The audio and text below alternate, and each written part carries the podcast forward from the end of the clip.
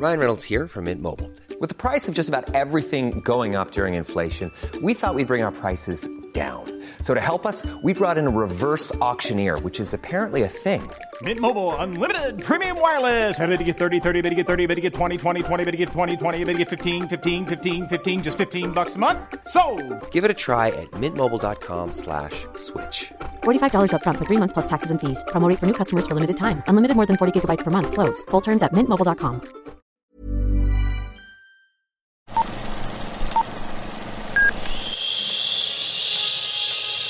Apaga el celular y guarda silencio durante la función. Hay mucho que ver. 3, 2, 1. Hablemos de John Wick. Amigos, ustedes no sé si ya fueron a los cines o si ya tienen sus boletos, pero como seguramente sabrán, este fin de semana se estrenó la cuarta película de John Wick y por supuesto hoy vamos a hablar de ello y para eso nos acompaña Nicole Trejo, quien es reportera de espectáculos especializada en el área de eh, plataformas digitales y quien precisamente en estos días pudo platicar con el protagonista de esta saga, con Keanu Reeves. Hola Nicole. Hola Araceli, sí, feliz de poder platicar contigo sobre este estreno que creo que ha sido muy esperado porque se hizo esperar también durante la pandemia, entonces eh, finalmente podemos ver John Wick 4 y pues yo estoy feliz de poder platicar contigo sobre, sobre lo que nos contó Keanu Reeves también. Claro, y sobre la película, porque de verdad tienen que verla. no es porque uno sea fan, pero bueno, sí un poco. Y, y, justamente como dices, la película se iba a estrenar en 2021, me parece, y se fue retrasando entre la pandemia, entre eh, la promoción de Matrix y ya finalmente este, este fin de semana la, la pueden ver. Cuéntanos un poquito de qué va John Wick. Porque ya la vimos. Sí, claro. Sí, bueno, pues eh, ya muchos conocen la historia de, John Wick, que es un asesino a sueldo, que, que tiene que regresar, se obliga un poco a regresar a la acción cuando estaba decidido a abandonarlo todo y a volverse un hombre tranquilo. Y tiene que, o sea, la mafia lo provoca, la mafia rusa, y luego tiene que volver. Entonces, en esta cuarta entrega, vemos un, a un John Wick tratando de nuevo de liberarse de todo ese peligro que conlleva estar dentro de la mafia y luchando con los malos. Eh, y, y entonces se pone a hacer algunas tareas que le pone un nuevo villano muy poderoso eh, para conseguir su libertad. Eso es básicamente como la premisa de John Wick 4. Y que justo al final sabremos si logra ser libre John Wick o no, o qué sucede. Precisamente hace un par de días se hicieron este, algunas funciones de prensa. La verdad es que yo no, te, no había hecho como conciencia de cuánto dura esta película hasta que después lo googleé y dura casi tres horas. Son dos horas con cuarenta y tantos minutos, pero al menos para mí no se sintió. O sea, entre tanta acción, que creo que está bien construida, para mí se fue volando la película. No sé si a ti te pasó lo mismo. Sí, en mi caso fue, sobre todo al principio, muy entretenida. Y luego llega un momento en el que sí noté, por ejemplo, que, está, que ya habían pasado varias horas en las que seguía viendo muchas escenas de acción, que todas son diferentes además. Y la propuesta de esta nueva, de esta nueva entrega es que hay muchos escenarios distintos y comienzas a, o sea, como que te pierdes de pronto en esas otras distracciones que sí, eh, no sé, no quiero hacer spoilers, pero eh, están en un lugar muy emblemático y luego entran en un lugar en donde no imaginas que haya un coche que esté, que rompa los vidrios, demás. Y al final creo que ya se te olvida el tiempo porque estás intentando de verdad saber qué va a pasar con el personaje, si lo va a lograr o no. Que justamente, como que un poco comparando con la anterior entrega, yo sentí que la tercera película empezó con mucha acción, porque justo es cuando este John Wick es excomulgado, entonces ya todos empiezan a perseguirlo porque quieren, pues, hacerse de la recompensa, ¿no? Por, por matarlo. Entonces yo sentí que la tercera empezó con así muchísima acción, así armas y cuchillos y, y balazos, y luego como que más contexto, así un poco relajadito, para otra vez regresar a la acción.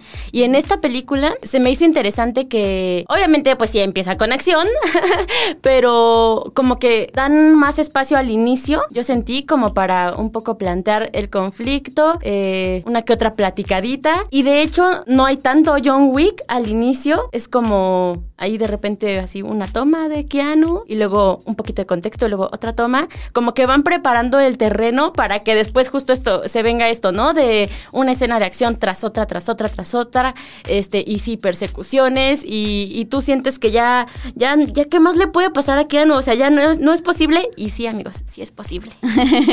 sí, claro, creo que al principio nos eh, muestran, por ejemplo, estos nuevos villanos y también no tan villanos que van a, se van a sumar después a la acción. Y es interesante porque además vemos caras medio conocidas, bueno, muy conocidas, como, como la de Bill Skarsgård, no sé si estoy pronunciando bien el apellido, pero que lo vimos eh, interpretar a Pennywise, vestido de un marqués. Y de verdad él ya da miedo porque lo asociamos con el terror desde Pennywise. Se, le dan muy bien esos personajes. Se le dan muy bien. Y, y verlo como haciendo de villano y poderoso, pero un, un este villano que también es como muy eh, cauto, es interesante también. Y luego ver regresar a otros personajes que ya hemos visto en las otras tres entregas. Eso permite que dejemos descansar un poquito a Keanu para que cuando entre, entonces empieza la acción al 100. Creo que eso lo hace también digerible. Eh, las, las casi tres horas que vas a ver, o sea, las empiezas a notar, te digo, en mi caso, las comencé a notar hasta la segunda hora quizá. Y entonces ya faltaba poquito para que empezara a desarrollarse el final. Ok,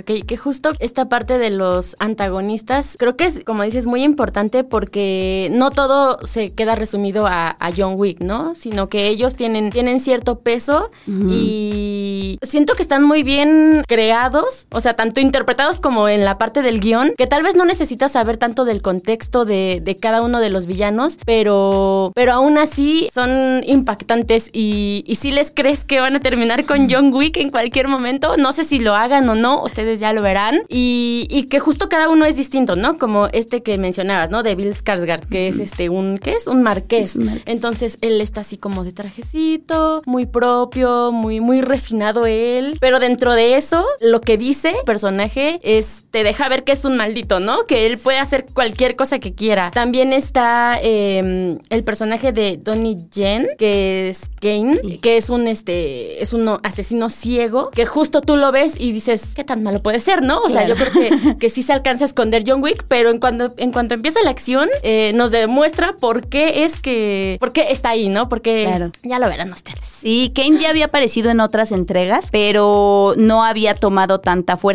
Creo que ahora el personaje de Kane ah, es importante, sobre todo en esta temática de la amistad. Ahora que, bueno, como ya lo introducías tú, tuvimos oportunidad de, de platicar desde el Universal con Keanu y con Chad, el director. Le preguntaba justo, oye, ¿por qué piensas que es tan importante hablar de la amistad en medio de balazos? Y Entonces él me decía, bueno, es que para mí que los personajes tengan esta línea eh, sentimental o que tengan un arraigo hacia otra persona es muy importante aun cuando se quieran matar entre ellos, ah, quizá, ¿no? Entonces eh, creo que el personaje de Kane es tan importante por eso, porque al final tiene ahí un atisbo de amistad que es importante en todas las escenas de acción y para el, y para la misión final también. Y lo que decíamos también, de pronto ves a un villano que es ciego y dices, ay, no lo va a lograr, pero, pero él es muy hábil, tiene hasta herramientas que yo digo, wow. Esas las ocupo yo en mi casa.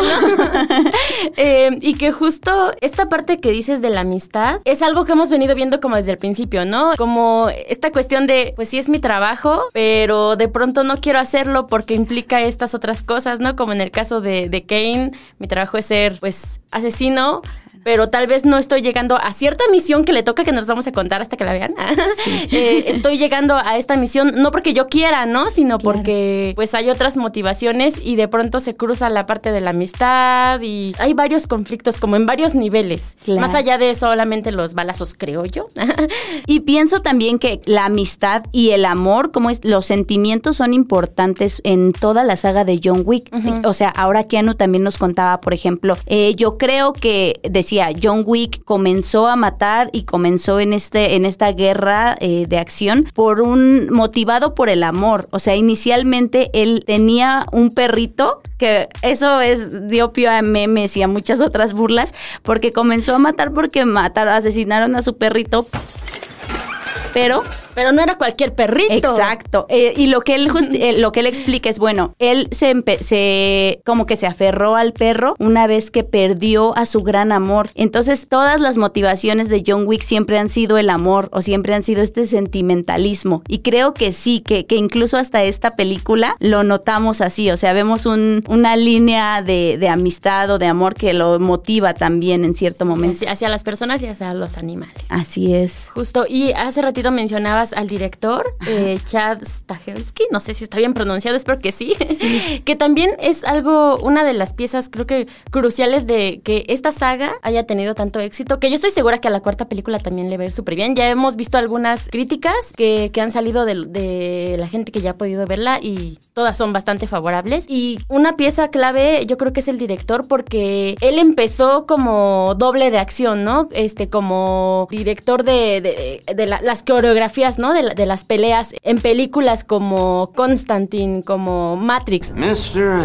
De hecho, en Matrix él fue, en la 1 fue doble de, de, Keanu. de Keanu. O sea, ya se conocen de, de años atrás. Y creo que esto ayuda a que las escenas de acción estén tan bien construidas porque sí, bueno, algunas están muy exageradas, a lo mejor, si las ves como un poco este, externamente, pero funcionan. Eh, y, las tomas también, o sea, no es solo como que la, coreografía, sino la forma en que está retratada. Por ejemplo, hay una pelea que, sin spoilearles, eh, está la cámara enfrente de los actores y, de pronto sube, ¿no? Y tú ya estás em, este, viendo la, pelea desde arriba, como si estuvieras en el techo. Eh, creo que mucho tiene que ver con, con el trabajo de, del director antes de ser director, ¿no? Antes de, de, que él ha dirigido estas las cuatro películas de John Wick, pero sí, justo este bagaje es el que le ha creo, y pues que, que nos haya atrapado tanto este personaje. Claro, pienso que el conocimiento que él ya tenía antes como, como doble de acción le permite saber quizá cómo van a ser los movimientos. Hacía él una analogía que a todos nos pareció muy bonita sobre es como un ballet lo que van a ver, porque justo hizo una coreografía de todos los movimientos que te mantiene pendiente y de pronto también el, como te decía, las locaciones en las que ambientó John Wick 4 eh, complementan esas historias de acción, aun cuando muchas peleas pueden parecernos un poquito inverosímiles, que como que yo creo que también es parte de la esencia de John Wick. Este, el, el, pensar que él es el héroe que, que, lo va a lograr, o sea, que al final de cuentas este, va a llegar al final, es una de las esperanzas que tenemos al ir a ver John Wick y de también que queremos que sobreviva Keanu y queremos que sobreviva el personaje siempre. Claro, y no, les vamos a decir qué sucede, tienen que verla, dos horas 49 minutos de, de John Wick. Y justamente eh, algo que a mí me gusta de este personaje es que creo que es un poco diferente a, otros que hemos visto en tanto en películas de acción como en tal vez ya más recientemente de superhéroes, ¿no? Que de pronto estamos acostumbrados a ver estos este, hombres musculosos y ah, el, el macho, ¿no?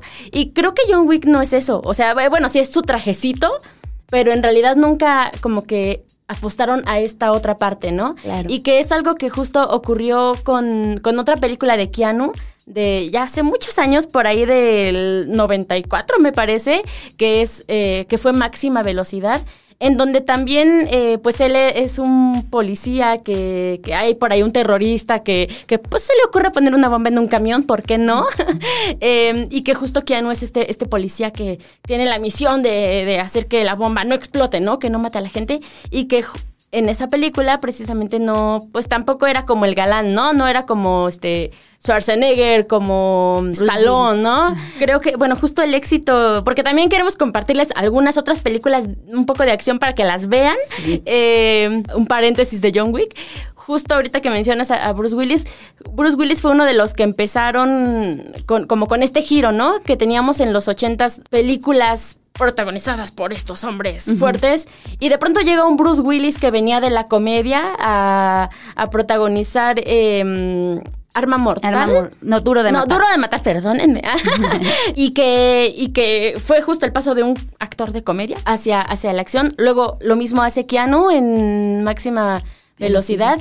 Y ahora creo que también es algo que al menos a mí me ha gustado de esta saga, que, que no le han apostado a esa otra parte, ¿no? O sea, para eso tenemos el cine de superhéroes que a mí me encanta, lo amo, pero John Wick es diferente. Sí, sí, creo que ese fenómeno de los ochentas, como bien dices, de traer a personajes que fueran, que pudieran empatizar, que el público pudiera empatizar más con ellos, era muy interesante. O sea, creo que ese fue uno de los ganchos principales para las películas de acción. Y antes de dejar atrás máxima velocidad, leí justo un dato bien curioso porque ahí se ayudaba eh, Keanu de una mujer, de Sandra Bullock, y él después contó que ahí se enamoró de ella, por ejemplo. Entonces, muy interesante ver justo eh, eh, cómo traspasaba también hacia la realidad esa mancuerna, y, y eh, en él empezamos a ver a un personaje justo que no era necesariamente muy musculoso o muy veloz, sino que era un ciudadano común que de repente tenía una misión ultrapoderosa y cómo enfrentarse a eso eso daba pie a que el público también pensara,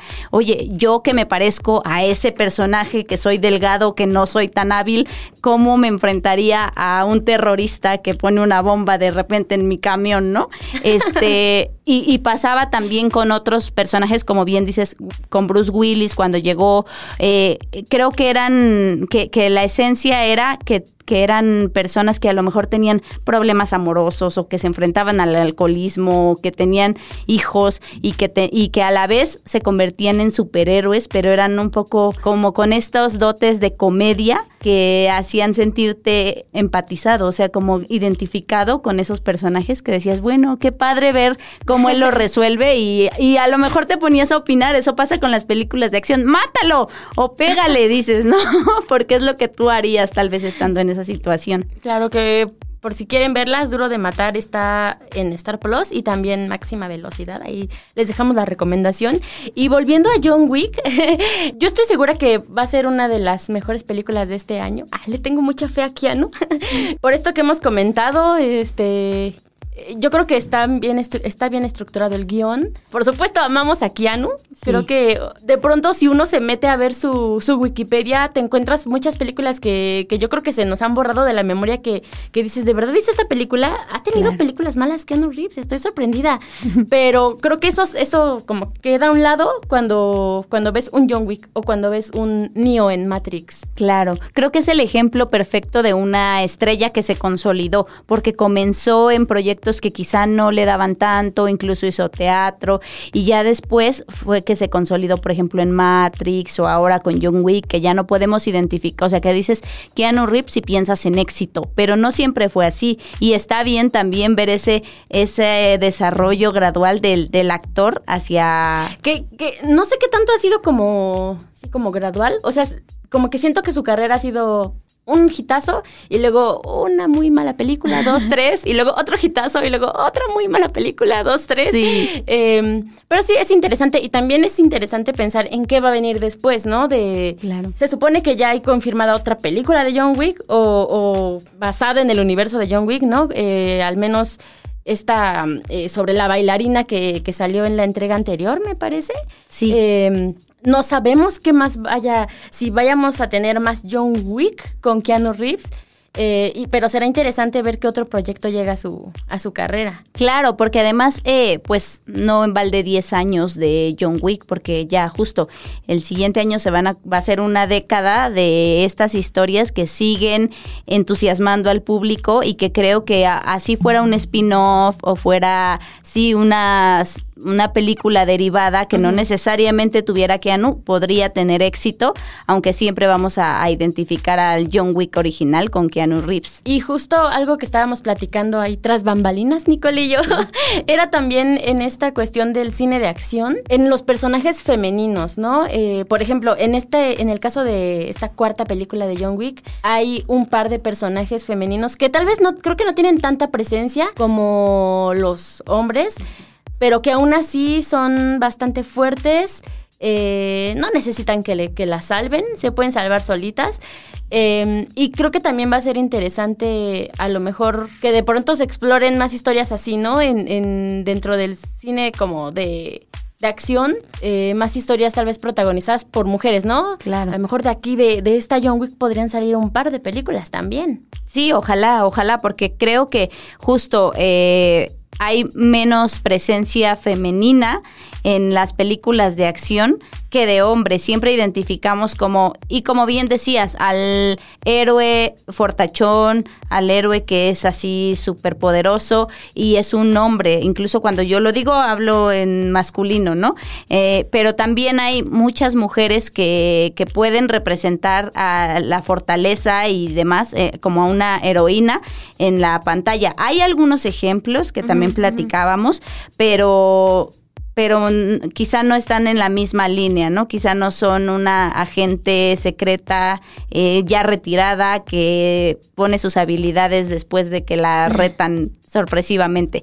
Pero sí hay muchos ejemplos. También creo que por los 80s, 90s hubo, ah, eh, desde ahí comenzaron los intentos por poner a mujeres. Eh, veíamos, por ejemplo, Angelina Jolie, que, que ha hecho varios papeles de mujeres fuertes en la acción también. De agentes, sí, claro.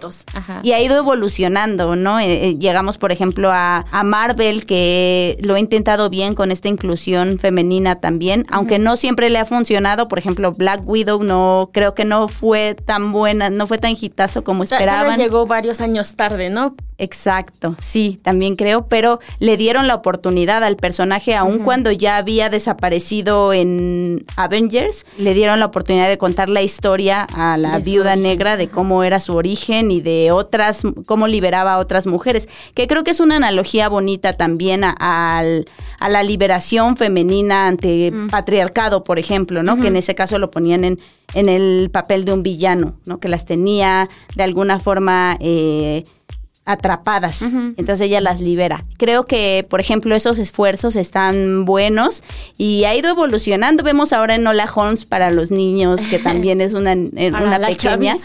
Sí, y, y, eh, medio triste también porque tiene, es hermana más bien de un superpoderoso.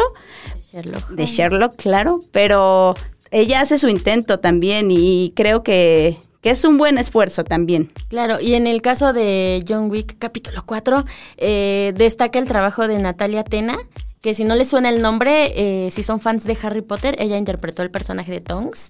Em, y me parece que es hermana de John Wick, ¿verdad? Sí, es su hermana. A lo mejor no, no, tiene tanto tiempo en pantalla, pero, pero el tiempo que tiene lo aprovecha muy bien. Y también eh, Rina Sawayama, eh, que ella es cantante y ahora está este, incursionando también en la actuación. Interpreta ahí a, un, a la hija de Akira. De Akira. No, ella es Akira, ¿no? Más bien. Interpreta a la hija de, uno de los personajes fuertes que veremos en esta historia em, y que también lo hace muy bien. De hecho, ella también eh, canta el, uno de los temas de, principales del soundtrack de, esta película. Aprovechando que es cantante. Sí, claro. Entonces, en ellas dos creo que este, veremos muy bien representadas a las heroínas. Y pues ya nos estamos pasando bastante del tiempo, ya vamos a tener que ir cerrando. Tú dinos, Nicole, ¿por qué debemos ver John Wick? ¿Debemos verla? Yo creo que definitivamente tienen que verla y apoyo eh, tu idea de que justo esta va a ser una de las películas del año, porque cuando alguien la vea se va a poner en la conversación, como bien nos ha dado a nosotras ahorita para hablar un buen rato sobre lo que se trata sin hacer ningún spoiler, por ejemplo. Va a ser de esas películas que van de oído en oído contando lo que está sucediendo y que responde a muchas incógnitas. No necesariamente tienes que ver las otras películas para entender John Wick 4. Creo que sí te pueden contar de qué van para que entiendas un poco, pero no tienes que verlas antes para ir a ver el capítulo 4 y te va a sorprender también y vas a ver escenas que no vas a ver en otra película tampoco y ojalá la historia eh, pueda atraparlos también como nos atrapó a nosotras. Así es, pues ya saben, ya está en salas de cine, ya es un personaje súper conocido, ya pasaron muchos años de cuando llegó por ahí un tal John Wick que tal vez nadie ubicaba, porque justo empezó, o sea, casi como película independiente, ¿no? O sea, costó 20 millones y recaudó 86 millones y el capítulo 4 costó 90 millones. O sea, imagínense, ya está en otro mundo John Wick. Entonces, pues les recomendamos que vayan a verla. Sabemos que que sí va a dar de qué hablar por, yo creo que por muchos años. Este, esperemos también que la dejen un poco como ahí este, en su lugar, ¿no? A lo mejor que, en esta nueva moda de hacer este remakes y todo eso, no nos toquen pronto a, John Wick. Em, y pues véanla y cuéntenos qué les pareció. Sí, sí, ojalá que les guste. Es un clásico y muy reinventado que por algo ha llegado hasta acá. Y ojalá que, que la disfruten y que puedan involucrarse un poco más en la acción a partir de esta, este cuarto capítulo. Y si les gustan las películas de acción, ya ahí les dimos un par de recomendaciones. Y si quieren que hablemos de alguna en específico, pues nos pueden dar sus comentarios. Y pues esto fue Que ver 3, 2, 1. Ya nos despedimos porque ya estamos pasándonos del tiempo. Muchas gracias, Nicole, por acompañarnos. Gracias a ti. Si, tienen oportunidad, pueden ver la entrevista con Keanu Reeves. Está, vamos a tener el video por ahí, la nota también en, en el portal del Universal. Y nada, pues gracias a ti, Ara. Así es. Hasta luego.